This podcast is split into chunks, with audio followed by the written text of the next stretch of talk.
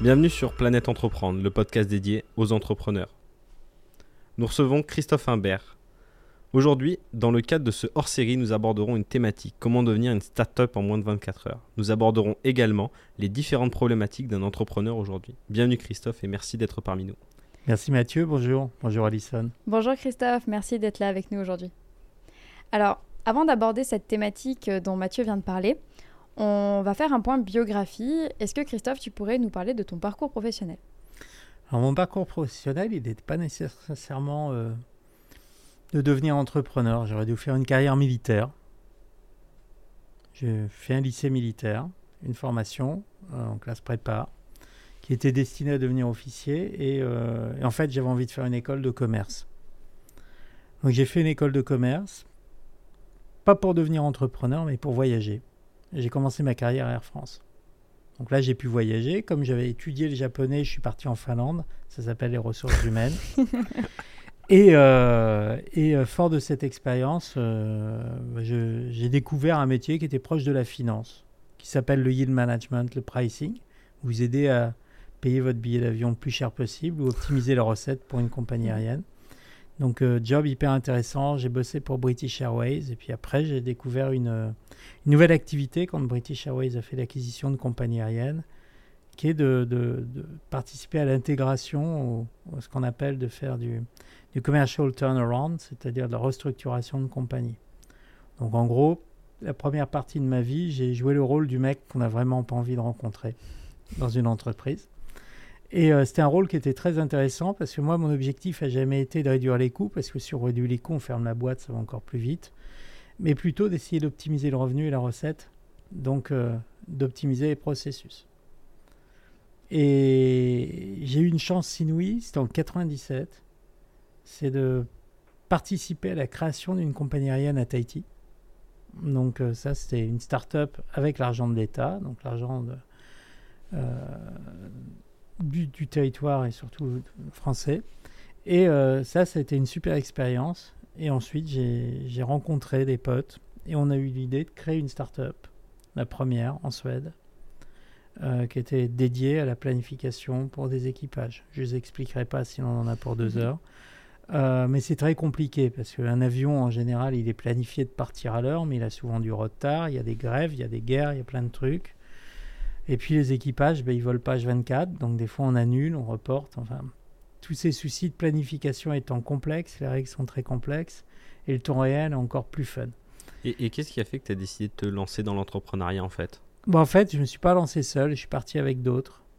Et puis on, on a trouvé qu'il y avait un gap, qu'il manquait quelque chose, et que les compagnies aériennes de taille moyenne, ben, n'avaient pas d'outils informatiques, parce qu'en 1998, ils bossaient encore avec des planches en papier et des crayons. Oui. Donc euh, on s'est dit, si on pouvait faire un truc qui ressemble à un gant Excel, et on l'a fait. Donc on, on s'est retrouvé à 5. On a créé cette boîte qu'on a revendue euh, à Sabre, qui est, qui est une boîte américaine, en 2004. Et ensuite, chez Sabre, je me suis dit, arrivé dans un grand groupe de 8000 salariés, qu'est-ce que je vais faire? Et j'étais à un match de rugby avec mon nouveau boss, euh, France-Écosse. Et il m'a demandé si je voulais reprendre la direction des ventes. Et je lui ai dit surtout pas, jamais de ma vie. Et une demi-heure après, j'étais directeur des ventes Europe, Moyen-Orient, Afrique, parce qu'il avait envoyé un message avec son BlackBerry à tout le monde en disant que j'avais accepté le poste. Mais bon, c'est là qu'a démarré un peu ma, ma, carrière commerciale et j'ai trouvé ça très très intéressant parce que vendre des logiciels qui sont des logiciels d'optimisation à de grosses compagnies aériennes c'est de la gestion de projet. Et puis, chez Sabre, on était des mini startups. Enfin, chacun faisait un peu ce qu'il voulait, ce qui, ce qui était très intéressant, et on arrivait à faire avancer des produits, des solutions. Ce qui fait du coup deux euh, projets entrepreneuriaux déjà liés à l'aviation avant de rentrer. Euh, oui. Et puis en même temps, il y en a un troisième qui a démarré parce qu'avec mes anciens associés, on a recréé un nouveau truc qu'on a revendu à Airbus. En rajoutant une composante qui était un peu plus fun, qui est le contrôle aérien. Euh, parce qu'il faut toujours aller d'une manière incrémentale dans l'optimisation, parce qu'on ne va pas faire de disruption en tant que start-up, à moins de faire un avion qui vole à l'hydrogène, mais il n'y aura aucun aéroport dans le monde qui aura de l'hydrogène, donc ce sera peut-être compliqué à vendre. Donc on a, on a bossé de cette façon-là. Et, euh, Et puis au sein de Sabre aussi, j'ai eu la chance de. Un jour, j'ai expliqué à notre PDG qu'il fallait qu'on fasse un projet avec Airbus. il m'a dit non, on est américain, il faut qu'on bosse avec Boeing. J'ai dit ben en fait, Boeing a racheté déjà un de nos concurrents. Donc si on fait ce truc avec Airbus, il m'a dit ben, écoute, regarde. Et on a monté un consortium avec Airbus, Lufthansa, Lufthansa System, beaucoup d'acteurs européens pour faire voler les avions droits dans le ciel, donc faire gagner 10% de consommation en kérosène jet d'affaires inclus, hein, au passage, pour tout le monde. Et, euh, et ce projet s'appelle le projet César, qui est un projet européen de grande ampleur, qui a été doté à 4 milliards d'euros en financement et en recherche. Et là, ça a été plus une découverte aussi du monde de la recherche et ce qu'on pouvait faire pour aller encore plus loin. Donc c'est ta petite contribution à l'écologie aussi. Euh, Exactement. De pouvoir faire économiser 10% de kérosène par voyage. Ouais. Et ce consortium, on a été très fiers de le monter parce que ça a pris 5 ans à mettre en place. Euh, c'était un jeu qui était à la fois technique, politique, économique, d'influence. C'est un Monopoly à, ciel ouvert en fait. C'était un Monopoly à ciel ouvert avec, euh, avec nous, boîte de logiciels, qui avions une vision en 31 décembre pour les ventes et Airbus qui fabrique des avions qui a une vision à 15 ans. Donc euh, la culture était différente, enfin, il y avait beaucoup d'enjeux et ça a été vraiment passionnant. Ce qui est très intéressant aussi, c'est que c'est bien à la limite entre l'entrepreneuriat et l'intrapreneuriat, dans la mesure où du coup il y a un consortium, ça vient de plusieurs entreprises du coup qui se réunissent. Donc il y a aussi cette qualité qui montre que derrière, il n'y a pas seulement euh, l'entrepreneuriat comme les expériences que tu as eues précédemment, où c'est vraiment avec des associés. Là, c'est vraiment au sein de l'entreprise, où c'est vraiment un projet à ampleur euh, mondiale, d'une mmh. certaine manière, qui doit être du coup réalisé. Oui, et c'est, euh, bah en fait, c'est toujours cette frontière entrepreneuriat, intrapreneuriat qui est assez mm. borderline parce qu'un intrapreneur, en général, je crois, dans les, dans les, dans les entreprises, il y a sur une boîte de 500, il y en a peut-être 25 qui pourraient innover. Et malheureusement, ils s'en vont. Et si mm. on arrivait à garder ces entrepreneurs, le taux de rétention d'une boîte monte de 80%. Et, en ce moment, c'est très important. Comment on fait pour les garder, ces entrepreneurs Les laisser faire, les écouter. Moi, le jour où mon PDG m'a dit ta carte blanche, regarde ce qu'on peut faire, s'il m'avait dit tu as un budget de temps, ben, on n'aurait rien fait avec le budget. Et là, j'avais pas de budget. Mais on reviendra sur les chiffres tout à l'heure. D'accord. Euh, du coup, après cette expérience de consortium. J'ai recréé euh, une autre startup à Sofia. Là, ça a été beaucoup plus compliqué. Euh, redécouvrir la France aussi. Donc il y a beaucoup d'aide, c'est des fois plus simple. L'accès aux clients est complexe, euh, beaucoup de voyages, et puis je pense aussi notre équipe n'était pas la même, et c'est là où je me suis dit que l'équipe était très importante, l'équipe fondatrice. Ok. Donc j'en suis sorti, j'ai bossé deux ans à Inria, et je retourne dans le transport aérien. Et à Inria, j'ai aidé des chercheurs à créer des startups. Donc c'était un peu le passage au tonneau. Parce que la bienveillance, pour moi, c'est pas nécessairement de dire que tout va bien, c'est d'expliquer où est le mur et comment on évite de se le prendre. Et il me semble que tu as eu aussi une petite activité de prof, parce que je crois que j'ai rencontré un mec qui te ressemblait euh, en cours. Oui, ah oui c'est vrai, je suis prof d'entrepreneuriat à Schema et j'enseigne le leadership.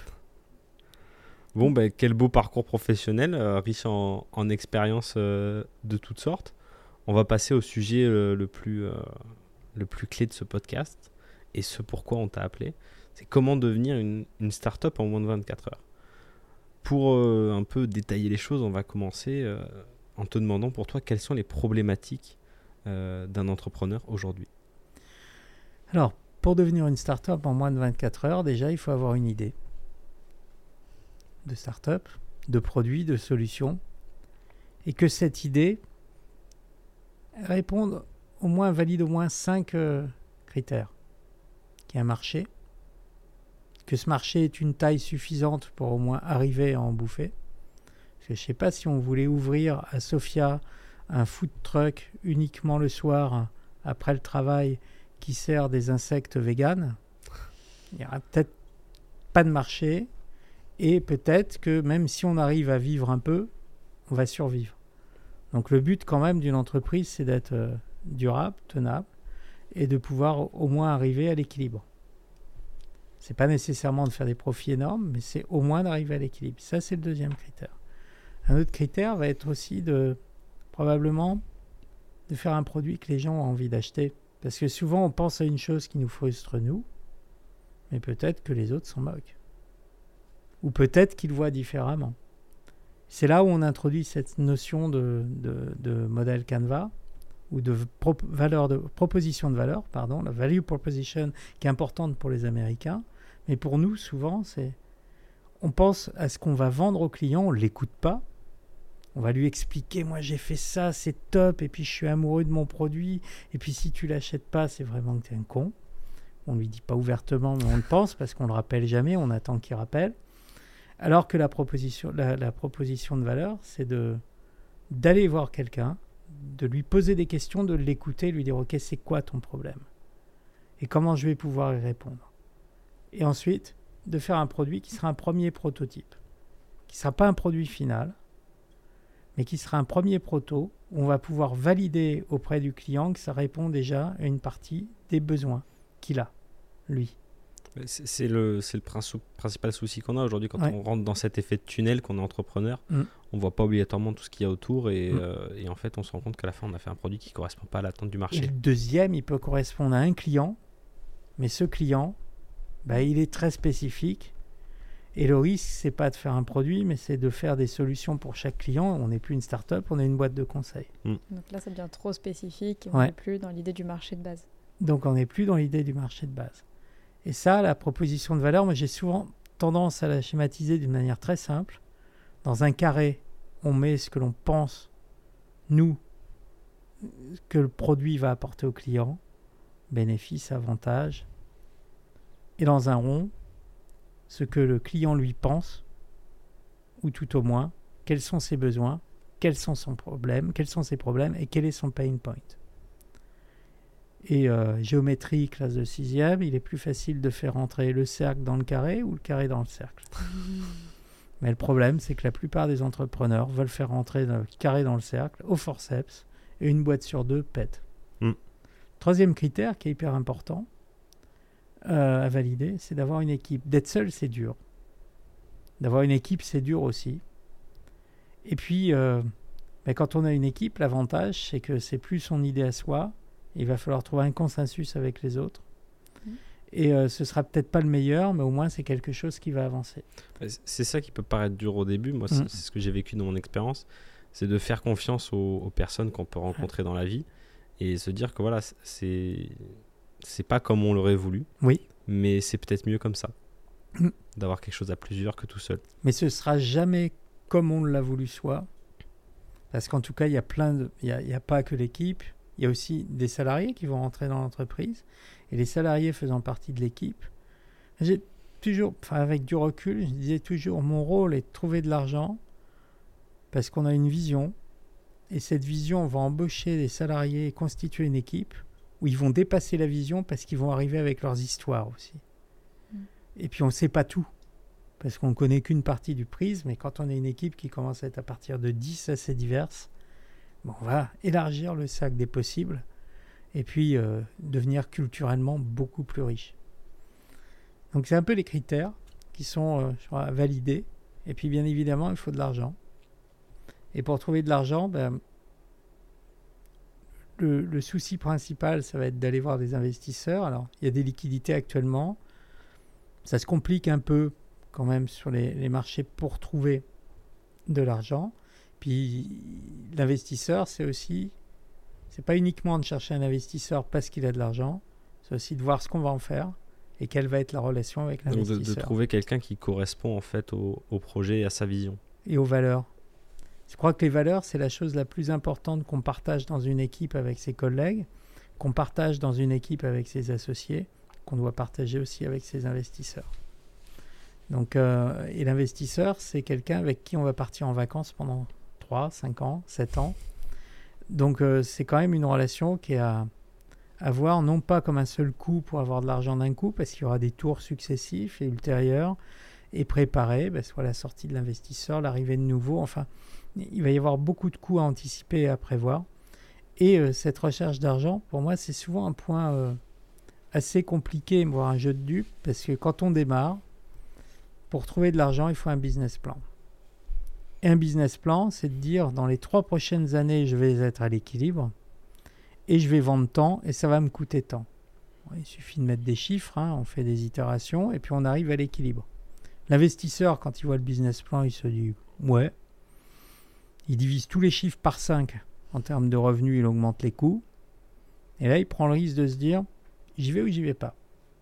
Et si c'est j'y vais, c'est pour une raison principale, c'est laquelle? L'équipe. J'y vais parce que c'est cette équipe. Ils ont probablement la vision, ils vont mettre les moyens pour atteindre un objectif l'aspect humain pour les investisseurs, il est de plus en plus important. C'est vrai que j'en parlais aussi la dernière fois avec un investisseur euh, de la région qui disait mmh. que de plus en plus, on fait même passer aux porteurs de projets des analyses psychologiques pour savoir véritablement le porteur de projet, comment il est en tant que personne, comment il mènera le projet, plutôt que le projet en lui-même, ce qu'il pourra apporter. Ça mmh. pourrait être un projet qui rapporterait des millions. Si l'investisseur ne considère pas que le porteur de projet est apte à le mener, il n'y mettra même pas un euro dedans. Il y a une boîte sur deux qui capote parce que les, le produit font un produit que personne ne va acheter. Et il y en a une sur euh, trois, voire peut-être même euh, l'autre moitié, pas très loin de l'autre moitié, qui capote parce que les associés s'engueulent. Au début, en cours de route, c'est bancal, c'est pas bancal. Et, en, général, c'est pour ça que les investisseurs prévoient beaucoup de clauses dans les pactes d'associés au cas où un des, des, cofondateurs est sorti. Nous, dans notre première startup, le cofondateur a été sorti en trois minutes. Enfin, le président a été sorti en trois minutes, c'était un chercheur, et le fond l'a dégagé. Donc ça a été très très vite, et il est sorti sans rien du tout, alors qu'il était le fondateur initial de l'entreprise. Donc euh, il y a plein d'histoires, mais en général, les investisseurs ont souvent raison, parce que certaines personnes vont être très bien pour créer les sociétés. Quand les sociétés commencent à grossir, certains sont start, d'autres sont up en général, ne sont pas les mêmes compétences euh, pour gérer les deux boîtes. Euh, mais pour arriver à, poser en 24 heures vraiment le fondement d'une startup, c'est quelle est ma vision? J'ai besoin de quoi pour l'atteindre? Ce qu'avait dit Frédéric Mazella de Blablacar. Quand il a créé Blablacar, il a dit euh, un fonds en deuxième tour. je vous le dis tout de suite, je ne vais pas faire de chiffres d'affaires, zéro, du moment que j'atteigne pas 7 millions de personnes inscrites sur le site. Masse critique minimum. À partir de 7 millions, on va commencer à charger des commissions. Et avant, on va engranger des clients. C'est ce qu'il a fait. Il a dit aux investisseurs dès le début, les investisseurs ont trouvé que l'idée était assez smart. Et euh, s'il avait rien dit, ça aurait pu mal tourner. Donc avec un investisseur, on doit être transparent, dire voilà ma vision, c'est ça.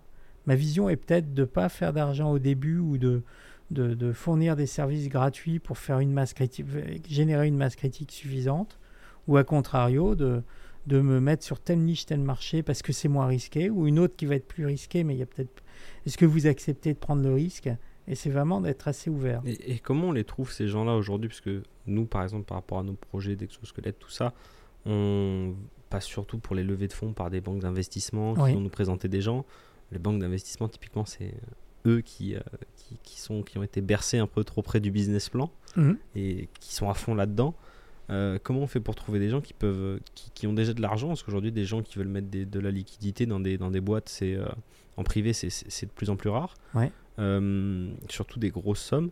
Comment on fait pour trouver ces gens-là qui ont la, la, même vision que nous et qui, qui s'en foutent un peu des chiffres? De très gros business angels, il y en a quand même, parce qu'il y a de plus en plus de gens qui arrivent à faire des exits et à gagner de l'argent. Euh, donc ils existent, il faut les trouver. Et eux, le business plan, ils s'en moquent.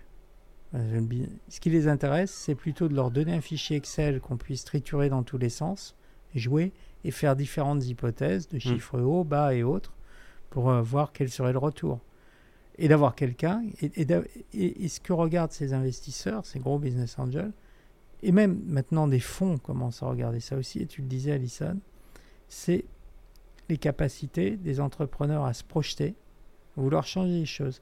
Actuellement, on est quand même un peu à l'aube de nouveaux modèles économiques. J'entendais ce matin le, président de la République parler de sobriété, mais on rentre dans un modèle où on va consommer moins. On rentre dans un modèle où tout n'est pas disponible en termes de ressources. Donc on rentre dans un modèle où il va y avoir moins de liquidité parce que l'argent n'est plus gratuit, ou va l'être moins, parce qu'on était quand même avec des taux négatifs. Donc Mm. un investisseur investissait, il perdait moins qu'en laissant son argent à la banque. Donc là, on va peut-être revenir dans une vie à peu près enfin, normale, parce qu'on a été dans une bulle durant une dizaine d'années, 10-15 ans. Et là, euh, les, les- les fondamentaux vont être vus. Et je pense que on va de plus en plus vers euh, mettre de plus en plus de valeur dans les entreprises, et en particulier dans les startups. La RSE, c'est pas fait que pour les grands groupes euh, cotés en bourse euh, pour cocher des cases. Ça devient vraiment les, personnes qui viennent bosser dans une startup. Elles viennent dans une startup parce qu'elles cherchent des valeurs, parce qu'elles cherchent à partager des choses. Et, euh, et dans les premières 24 heures de la création de la boîte, je pense que les fondateurs doivent se mettre ça en tête. Est-ce que du coup, euh, comme tu dis, la vision euh, qu'on avait jusqu'à présent était une vision qui était faite par rapport au contexte euh, économique, social actuel, dont le business plan répondait parfaitement Est-ce que du coup, aujourd'hui, avec une vision qui change, comme tu dis, les apports RSE sont de plus en plus importants dans les entreprises, le modèle économique va changer, etc. Est-ce que du coup, le business plan à terme sera toujours un modèle viable ou est-ce que du coup, il faudra le repenser, ne plus l'utiliser? Qu'est-ce que toi, tu penses à ce niveau-là? Le business plan, en fait, c'est euh, c'est comme une photo prise à un moment donné de la vision des fondateurs. Vu que les choses vont très vite, changent énormément, il faudrait peut-être faire un business plan tous les mois, mais dans ce cas, il faut embaucher quelqu'un pour le faire. Ou un business plan dynamique. Donc le fichier FISI, par exemple, est très bien. Moi, j'appelle ça un business plan parce que ça permet de suivre ce qu'on a prévu et ce qui a été réalisé. Et de corriger en fonction des écarts éventuels. De, par exemple, ben, ça ne se vend pas parce que les prix sont mauvais. Enfin, il y aura toujours des choses à réajuster. Les business plans, j'ai l'habitude de dire en cours que c'était essentiellement pour des banquiers, mais le problème des banquiers, c'est qu'ils ne prêtent pas aux startups.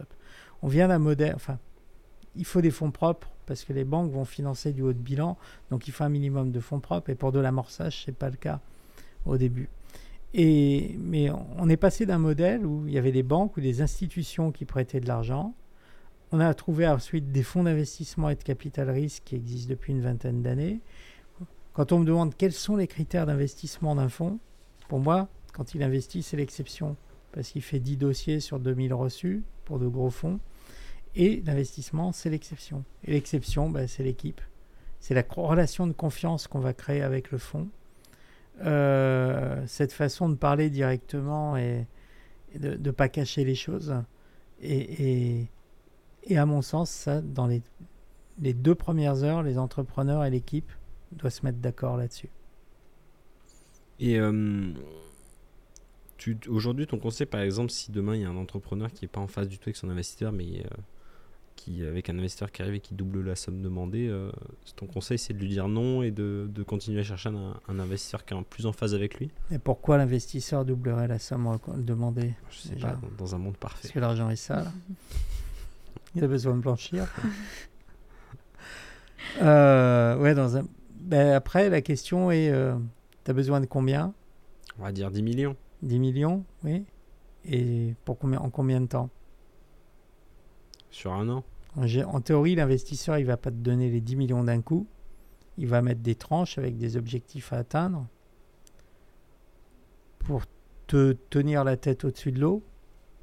Mais euh, le but de l'investisseur, c'est pas que ce soit inconfortable, c'est pas de mettre la main au-dessus, c'est de tenir la tête au-dessus de l'eau et t'aider à atteindre les objectifs.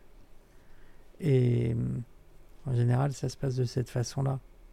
Ok. Mais un investisseur qui double, oui, j'ai connu des investisseurs russes qui faisaient ça, mais l'origine des fonds était un peu compliquée.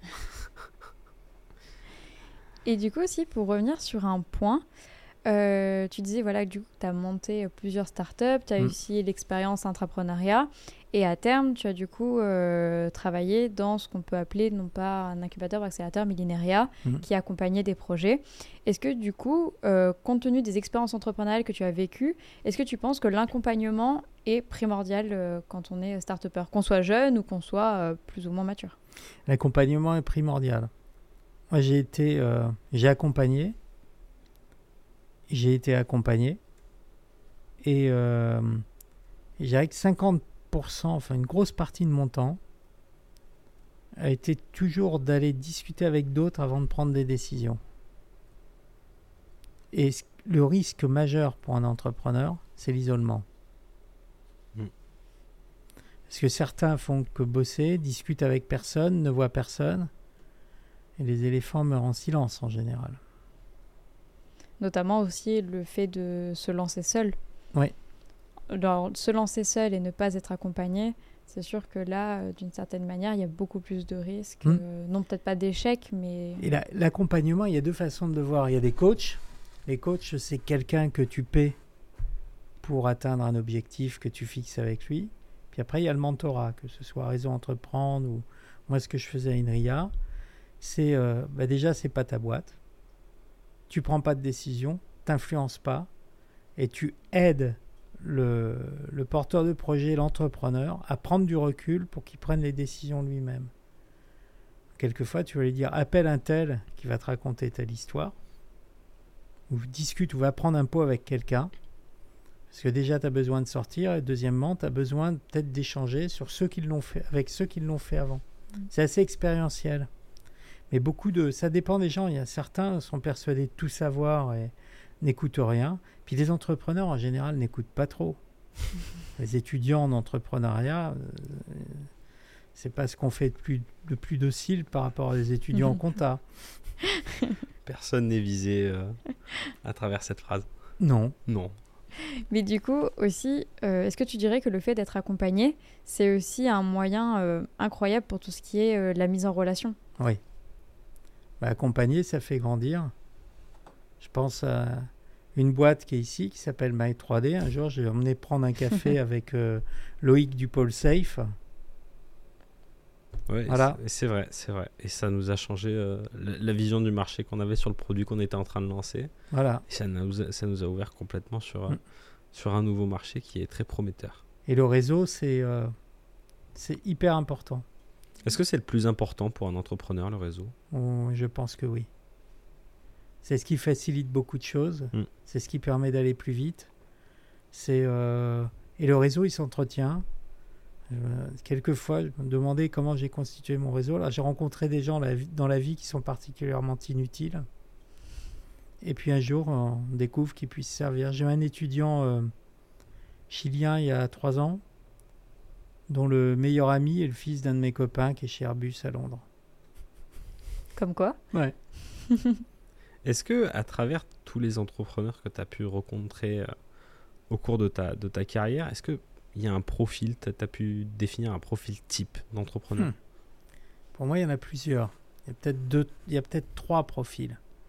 Il y a l'entrepreneur qui est scientifique et très techno.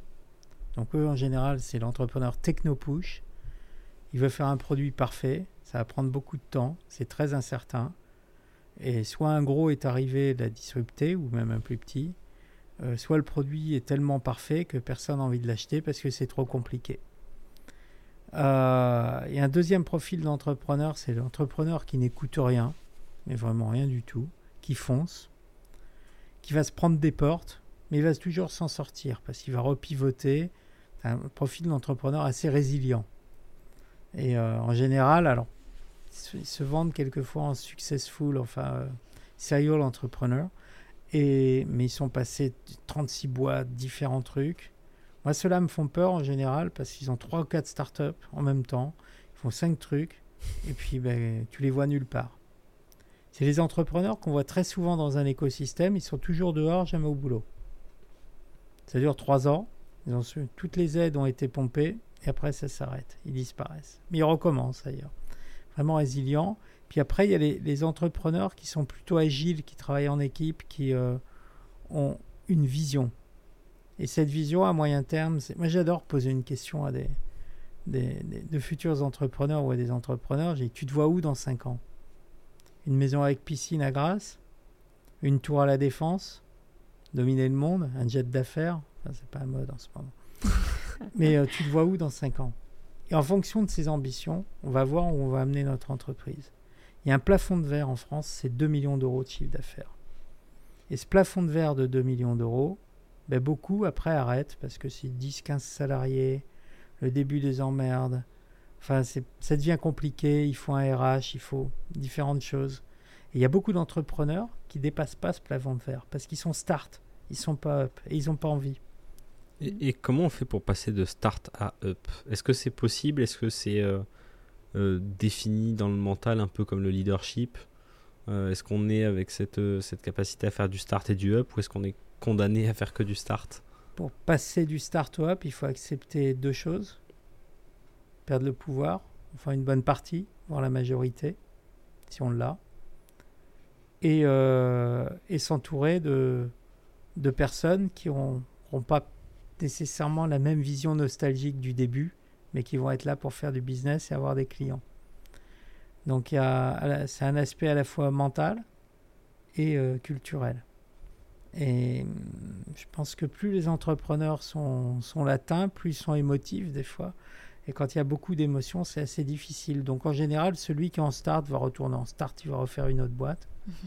Et on met des gens en up qui viennent de grands groupes pour euh, soit redresser la boîte, la restructurer. On a beaucoup d'exemples ici dans l'écosystème de boîtes qui ont été soit rachetées, où les investisseurs, ont, au bout de trois ans, ont fini par placer, euh, remplacer une partie de l'équipe fondatrice, voire toute l'équipe.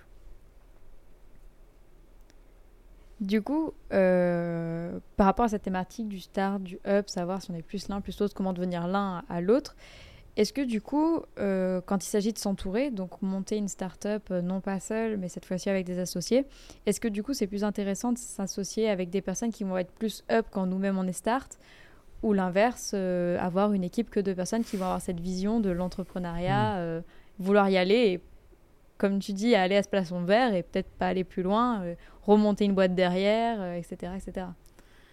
d'être associé. Alors, je me suis posé souvent la question parce que moi, je le vois avec les chercheurs, on essaie de leur trouver les associés, donc euh, c'est pas un club de rencontre. J'ai l'impression que quelquefois il y a les Find My Co-Founder, plein de plateformes pour trouver des associés. Et euh, j'ai jamais vu de couple associé qui soit le couple idéal. Enfin, c'est un peu comme dans la vie. Je pense que faut que les deux apprennent à se faire confiance, à se connaître. Il faut que chacun connaisse ses limites et connaisse et accepte les différences de l'autre. C'est comme dans un couple. hein. Mm. Et donc je vois- pour moi, il n'y a pas de règle. Et faire confiance, ben, au début, ça dépend depuis combien de temps on connaît les gens, mais vous pouvez vous associer avec quelqu'un que vous connaissez depuis 20 ans et ça va hyper mal se passer. C'est moi c'est voilà c'est c'est Mm. quelque chose que j'ai vécu et que tu as Ouais. pu vivre aussi Oui. euh, euh, à travers ta carrière. tu as même vécu avec moi le- la rencontre de, de mon futur associé sur le projet d'exosquelette Mm. Qui, que je connaissais depuis 20 minutes euh, en cours d'entrepreneuriat qui était qui Mm. était ton cours à Schema et on s'est rencontrés au bout de 20 minutes. Il m'a proposé euh, euh, de, de, de faire un, un bout de chemin d'aventure avec moi et au Mm. final voilà maintenant ça va faire 2-3 ans qu'on qu'on bosse ensemble, on a bien avancé et aujourd'hui c'est peut-être l'une des plus belles rencontres entrepreneuriales que j'ai pu faire. Alors que ça faisait seulement voilà, 20 minutes qu'on... Et moi, mes premiers associés, je les ai rencontrés dans un bar en Suède et j'habitais à Tahiti. Donc, euh, Ah oui, et le lendemain, on a rebriefé parce qu'on n'était pas nécessairement en état d'avoir pu tout assimiler, mais ingurgir- on avait plutôt bu qu'autre chose. Et le lendemain, on s'est dit qu'on allait le faire. On se connaît depuis 20 ans, les enfants se connaissent. Enfin, c'est. toujours des suites logiques euh, dans, dans, dans ta Mm. vie en général. Ouais. Euh, Donc pour moi, il n'y a pas de règle. Et je sais que beaucoup de gens veulent trouver des règles sur ce sujet. Moi, il y a, ben, les rencontres dans la vie, il n'y a, il y a, il y a aucune règle. Ouais, je, je passerais ça ouais, sur, un peu sous le signe du destin ou de la chance. Mm. parce que pour être entrepreneur, il faut pas qu'une idée, un réseau, Mm. il faut aussi un- une, une petite part de chance, je pense. Oui. En plus du travail acharné qu'il qu'il faut fournir. Mm. Et je pense que sur la rencontre d'un d'un associé, le travail n'y fait rien. Oui. C'est la chance qui fait qu'on rencontre la bonne personne au bon moment. Et la chance, on la provoque quelquefois. D'aller à un événement et de rencontrer la personne de cet événement. Oui, parce qu'il faut euh, sortir et puis on va à des événements qui correspondent à peu près à ce qu'on aime Mm. faire. D'aller à un événement ou à un Mm. bar, si on t'écoute. Ou un bar euh, aussi, oui, oui. C'était dans une pendant une conférence. Et- remettons les choses dans le contexte. Est-ce que pour toi, euh, il y a des pièges? Les pièges de l'entrepreneuriat, ce qui, les erreurs à pas faire les... On, on les, on les a un peu évoqués, mais si tu pouvais en résumer deux, trois qui sont les, vraiment les, les erreurs types de, de l'entrepreneur Alors, le premier, c'est tous les coachs à la con qui vont t'expliquer ce que tu dois faire parce qu'ils l'ont pas fait avant. Euh, C'est clair. Ou, euh, ou les amis bienveillants qui vont te dire moi je serais toi, je ferais différemment. Mais bon, vu que c'est pas leur boîte, c'est pas la peine qui. Donc euh, là encore, suivre sa vision Mm. avec l'équipe et les associés et tous les coachs, les machins, les...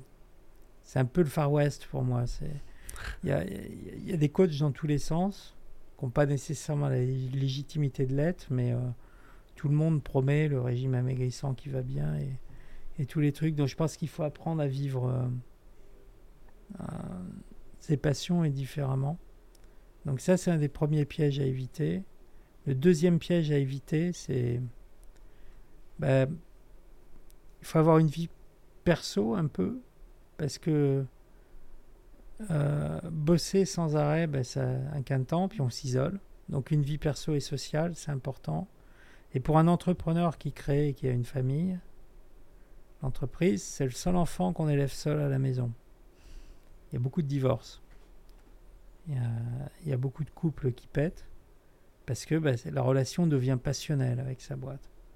Il faut enlever la passion, à mon sens. Oui, non, mais je, je- moi, C'est un je- métier hein, d'être entrepreneur. C'est c'est une, cour- c'est une course d'endurance, c'est pas un sprint. je suis, je Comme suis- un grand sportif qui doit s'entretenir euh, pour euh, des courses ou des compétitions, l'entrepreneur doit savoir que voilà, c'est des périodes et à certains moments, il faut aussi euh, Mm. prendre le parti pris de se dire bah, ma famille, mes relations sociales Mm. ont quand même une valeur aussi importante. euh, Ouais, puis Euh, au- au-delà de ça, le, le jour où on va faire entrer un investisseur, il faut, faudra déjà s'être détaché de cette vision de un peu de son bébé qu'on a de sa boîte. Oui.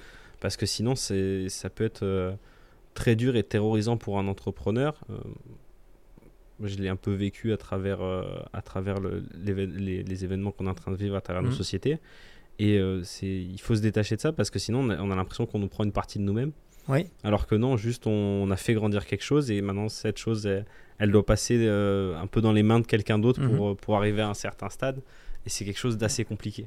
Ouais. Et je pense qu'on peut pas faire appel à, des investisseurs tant qu'on n'a pas su se détacher de, de, de, de ces sociétés, de cette relation parent-enfant qu'on peut Mhm. avoir avec, euh, avec une entité qui n'est même pas vivante. et puis l'enfant, il faut qu'il grandisse. Et Oui. pour beaucoup, en plus, quand il y a un projet de start-up, c'est quand c'est de la techno, c'est un enfant qui naît avec juste un cerveau et à la naissance, il sait lire et écrire, mais il n'a pas de bras, pas de cœur, rien du tout. Donc il ne pourra pas grandir. Mm. Ouais. Et, et s'en détacher, c'est hyper important. C'est dur. hein. Mhm. C'est un peu comme un, un sportif de haut niveau, il a besoin d'un préparateur mental. Comment pour toi on, on passe le cap du simple projet pour, euh, pour devenir une entreprise? De, de passer de, par exemple, pour, pour quelqu'un qui a, qui a 20-25 ans, qui a une idée euh, le matin en se levant et qui dit demain bah, je vais vouloir monter une entreprise? Quelles sont les étapes en France ou même dans le monde pour, euh, pour vraiment arriver à, à partir avec des bases saines en fait Je pense que c'est ça le, le principal. Enregistrer une entreprise, c'est hyper simple. En France, beaucoup vont dire ah, je vais créer ma boîte parce que je peux avoir la bourse French Tech, mais 30 000 euros, c'est vite cramé. Mm. Et moi, la question de base, c'est ok, tu vas faire quoi? Tu vas le vendre à qui? Tu penses, il va te falloir combien de temps avant que tu fasses du chiffre? Parce que le but, c'est d'arriver à en vivre. Donc, au moins, d'essayer de sécuriser cette partie-là. Et comme on disait tout à l'heure, arriver à en vivre, pas à survivre. En vivre. Mm. Au moins, enfin, ça dépend. Certains vont dire moi, j'ai besoin de 10 000 euros et d'une Porsche sur la société chaque mois pour vivre. D'autres vont dire, ah, moi, à 800 euros, je suis super content parce que euh, j'ai acheté une yourte euh, et je la mets dans Sofia, gonflable.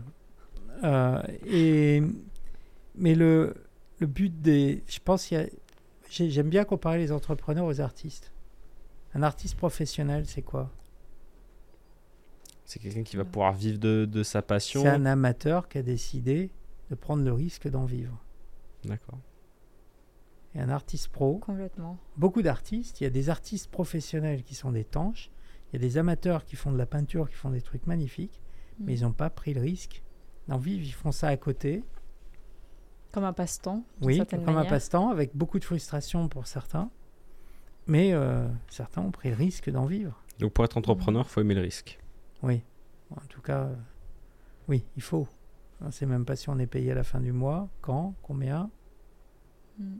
C'est une question Mm. qu'on se posait avec Alison euh, parce que nous on a on a ce regard là de par rapport à- aux, aux boîtes qu'on a pu monter et tout.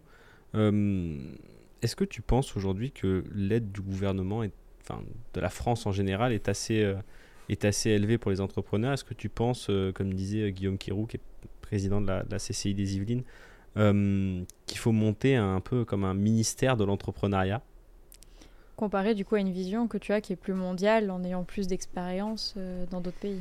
Ouais, alors en France, c'est c'est un milieu, c'est un monde bienveillant, c'est le monde des, moi j'appelle ça les bisounours. Pendant trois ans, tout se passe bien, il y a des aides, il y a des trucs. On va donner un petit peu à tout le monde. Peut-être que d'autres mériteraient plus. L'incubation, ça dure jusqu'à deux ans. Mm. On a le temps de crever en deux ans, plusieurs fois. Les pépinières, c'est deux ans aussi Mm. d'hébergement. En Israël, c'est six mois. La personne qui accompagne, elle prend des billes dans la boîte, 4%, comme ça, au moins, elle intéresse que ça marche. Israël, c'est un petit pays. Donc on fait un POC sur 7 millions d'habitants avec l'objectif de partir le plus vite possible aux États-Unis ou dans un pays plus grand pour lever des fonds. Le temps, je crois qu'ici on a notre premier problème, et ça, mais ça évolue énormément en France, c'est le temps. Tout est lent, il y a beaucoup d'inertie, ça change, ça évolue, mais c'est pas encore ça. Est-ce qu'on aura besoin d'un ministère de l'entrepreneuriat? Pourquoi l'entrepreneuriat devrait encore venir de l'État? On est le seul pays qui a créé une académie de musique, ce qui permettait au roi, à l'époque, l'Académie de théâtre, l'Académie française, de contrôler les artistes parce qu'il leur donnait de l'argent. Donc on prenait ceux qu'on aimait. On a. Je ne suis, pas- nécessairement pour. euh, Enfin, personnellement, pour une, que des aides étatiques ou, ou euh, que la réponse soit l'État. Je pense que l'État a fait beaucoup de choses, a beaucoup évolué en créant la French Tech, des images, des labels, qui donnent envie de créer des boîtes. Mais il faudrait peut-être que les Français en général, au lieu de, de mettre de l'argent sur un livret ou d'autres trucs, et que les banques et que beaucoup d'acteurs économiques, voire des PME, décident d'investir dans les startups pour recycler, créer de la valeur. Et ça, culturellement, on n'a pas encore cette culture. Ici, on est dans une région où il n'y a pas d'industriel. Vous allez à Lyon, vous allez à Nantes. À Nantes, il y a les industries. A les gens qui ont gagné leur vie. Ils réinvestissent dans des startups, dans des boîtes. Ici, il n'y a pas beaucoup d'investisseurs privés. Ouais, où ils sont très frileux par rapport à. Mais il a pas Mais ceux qui sont, ils ont, ils, pas, pas la culture industrielle, ils n'ont pas une culture d'entrepreneur. Ils ont éventuellement vendu des terrains euh, parce qu'ils étaient fleuristes, mais il n'y a, y a- y a pas cette culture entrepreneuriale, euh, un tissu industriel comme ça pourrait être le cas dans d'autres régions ou dans d'autres pays.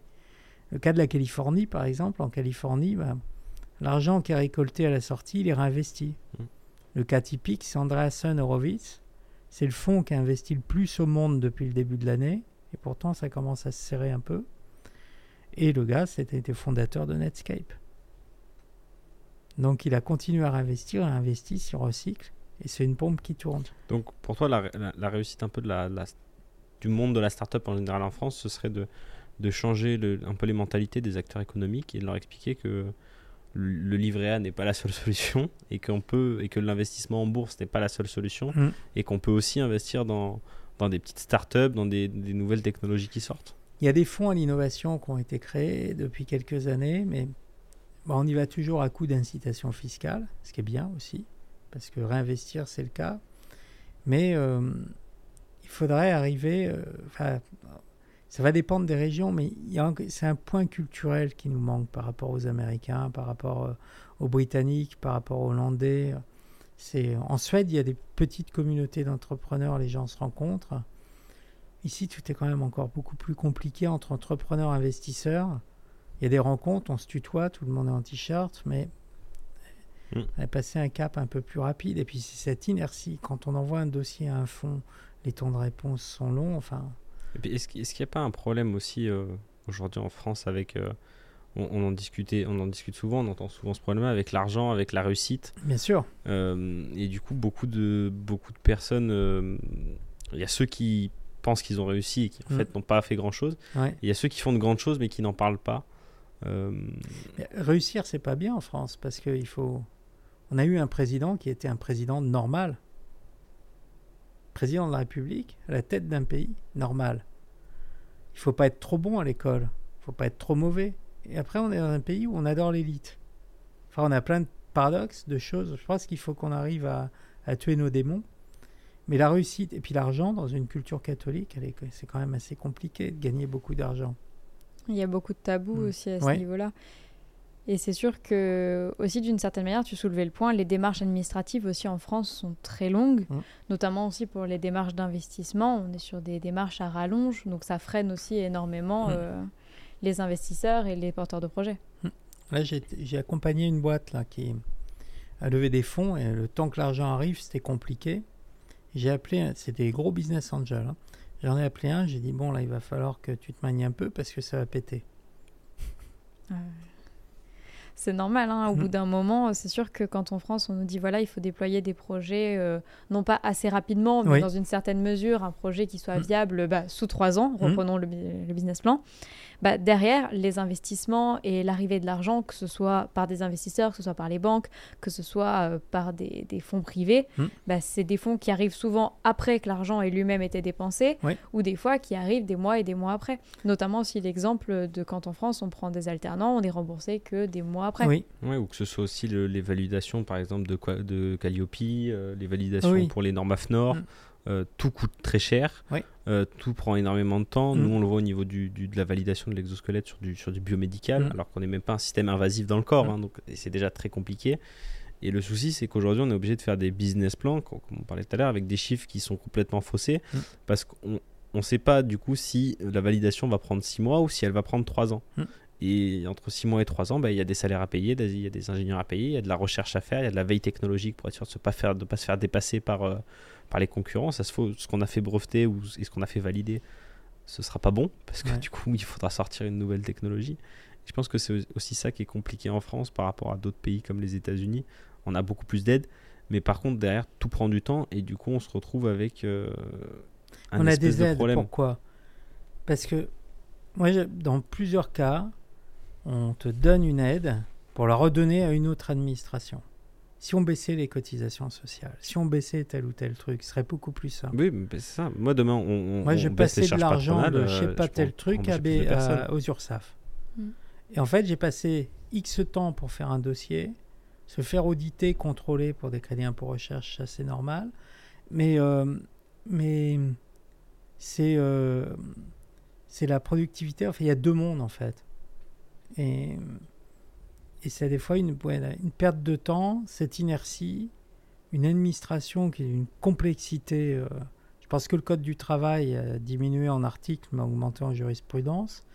Et tout, tout est d'une complexité. Quand il faut appliquer une nouvelle règle sur la TVA européenne euh, intracommunautaire euh, bah, pour une start-up, c'est pas simple quand tu as les clients à l'étranger.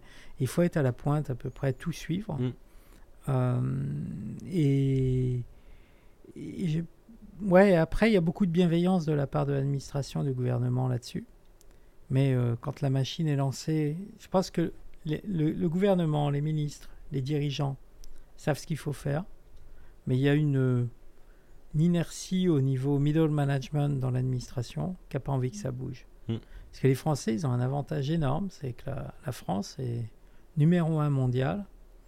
En, ouais, on est les champions du monde de la résistance au changement. Pourquoi pas? Tout le monde est dans la rue quand on veut changer quelque chose. C'est euh, voilà, je pense que c'est euh, c'est un point majeur qui est intéressant Mm. d'évoquer dans le dans ce podcast Euh, parce qu'aujourd'hui euh, il y a beaucoup de gens qui ont et c'est ce qu'on essaie de déconstruire avec Planète Entreprendre. Il y a une majorité des gens, que ce soit nous, des gens de notre âge, qui pensent que entreprendre c'est direct être euh, comme Elon Musk, de gagner autant, de pouvoir euh, de Mm. rouler dans une belle voiture, alors qu'en fait c'est euh, c'est très sympa à faire. C'est une aventure que je changerai pas Mm. et que je changerai pour rien au monde. Mais voilà, c'est euh, Sinon, tu cherches une sub de 60 000 et tu prends une Tesla. Ou à l'inverse, le cas, comme il dit Mathieu, de l'étudiant qui va vouloir être Elon Musk, Mhm. ou à l'inverse, l'étudiant qui a une très bonne idée, mais qui derrière a peur de cette administration Oui. et a peur des démarches dans lesquelles Oui. il doit s'engager. Il a des, même la peur des risques euh, Mhm. personnels. Donc c'est sûr que derrière, bah, on est peut-être moins incité de par Mhm. cette difficulté euh, administrative euh, à se lancer. Donc derrière, oui, c'est sûr que, et comme voilà, est en train de dire Mathieu, Planète Entreprendre, on va essayer de, euh, de Mm. voir comment, à notre échelle, euh, on pourrait intervenir à ce niveau-là et pourquoi pas trouver des solutions qui peuvent aider autant ces entrepreneurs euh, qui veulent se prendre pour Elon Musk à leur faire comprendre que ce n'est pas ça l'entrepreneuriat, surtout pas en France, et aider ceux qui aimeraient se lancer mais qui ne savent pas par où commencer et qui ne savent pas. euh, Puis se prendre pour Elon Musk, c'est un peu celui qui fait le produit qui est le Uber de quelque chose. Exactement. Et le plus important pour un entrepreneur, c'est d'être soi-même. Parce que imiter les autres, c'est compliqué. D'être soi-même, c'est important. Parce qu'Elon Musk, il est qui? Il est Elon Musk. Il est odieux, il est imbuvable. Il est fou. Mais c'est Elon Musk. Et c'est pour ça que les gens le, le haïssent, le respectent, le méprisent. le- Il, y a, il y a plein de sentiments, mais Mm. il y a plein d'entrepreneurs qui sont eux-mêmes. Quelqu'un qui a une empathie phénoménale, qui est vraiment adorable, c'est Richard Branson, le patron de Virgin. Un jour, j'ai un copain qui me dit appelle Branson pour lui parler de ton, ta boîte, ton projet. euh. Côté français, je lui dis tu crois qu'il va me répondre? Il me dit on lui un mail. Richard.branson at virgin.co.uk. J'ai envoyé un mail, deux heures après, j'ai reçu de réponse. J'aimerais bien échanger avec vous. Quand êtes-vous disponible? Il me propose même pas d'horaire. Parce que c'est un patron de boîte qui n'a pas de secrétaire et qui lit ses mails lui-même. Le mail a changé beaucoup de choses quand on peut atteindre un dirigeant. Avant, il fallait passer la secrétaire et autres. Une barrière de plus. J'ai passé récemment un entretien à Air France. Les RH n'étaient même pas au courant. J'ai discuté directement avec le CEO. Par SMS. Donc euh, on a, on a fait sauter les barrières là-dessus. Et un gars comme Richard Branson, c'est quelqu'un qui a envie d'aider les autres. Et puis il veut pas être à l'affût. Il veut voir ce qui se passe, qu'on fait. Pour comprendre la génération Z, il faut peut-être discuter avec eux, non? Complètement. On peut faire des rapports au Sénat. Écoute, euh, pense que voilà, on, a- on a- on est sur un bon podcast. On a 52 minutes d'enregistrement. Putain, personne va écouter. Ah, euh, Mais je, si. je pense que personne, peut-être. À la quatrième minute, Mais- ça décroche. Ah, et non, ils vont arriver jusqu'à ce moment-là et puis ils vont se dire voilà, c'est un peu long, mais bon, on, en- on Donc, aura bien rigolé raconter quand même. une grosse connerie à la fin. Bon. Vous direz une vérité que personne sait. euh. Et euh, déjà, merci de d'avoir été parmi nous. Ben, merci à tous les deux. Euh, super. on va finir merci. avec, euh, avec la question euh, qu'on pose à tout le monde. Mm. Euh, Est-ce qu'il y a un entrepreneur que tu affectionnes, que tu admires? Richard Branson. Ok. Bah, ça fait une belle conclusion. Mm. Merci à toi d'être venu. C'était euh, très intéressant de pouvoir euh, discuter de, de tout ça avec toi, de ta vision, parce que tu as une vision assez large du coup sur le monde de l'entrepreneuriat, dans le dans l'univers euh, de l'économie globale en général. Mm. Et, euh, et puis voilà quoi. Merci beaucoup Alison d'avoir partagé ce podcast euh, Mhm. avec toi aussi. C'était un plaisir. Merci à vous deux. C'est vrai que c'était un podcast du coup très enrichissant d'un point de vue euh, d'une expérience entrepreneuriale riche, plusieurs expériences, plusieurs expériences totalement différentes. Donc un point de vue global, euh, non pas seulement français, mais du coup international. Donc euh, voilà, un grand merci euh, pour ce moment. Et merci beaucoup. Thank you very much.